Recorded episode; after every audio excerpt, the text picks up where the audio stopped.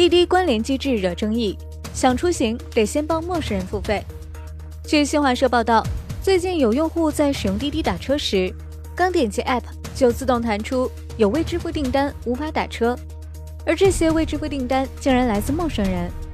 吉林长春一个姓王的用户被要求为一个山东的陌生人支付上千元打车费。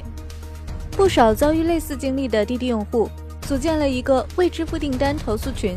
交流彼此遇到的奇怪现象。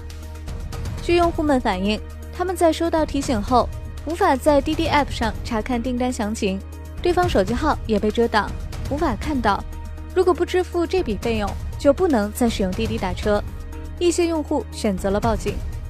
滴滴回应称，这些订单来自用户的关联账户，发生关联有四种情况。第一，本人滴滴账户帮别人支付过；第二，被关联双方的滴滴账号用同一部手机登录过；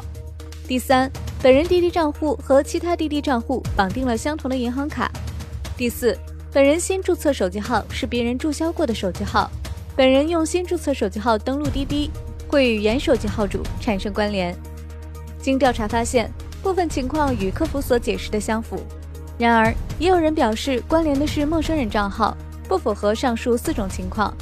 这些用户对滴滴给出的解释也表示不满。深圳技术大学副教授赖明明认为，未经用户许可的关联机制是滴滴站在自己立场上，把支付责任进行了不恰当联系的做法，是大企业的滥权行为，侵犯了消费者权益。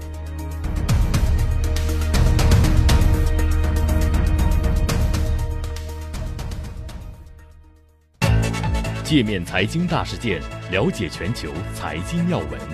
欢迎下载界面新闻 App，在音频频道收听更多精彩内容。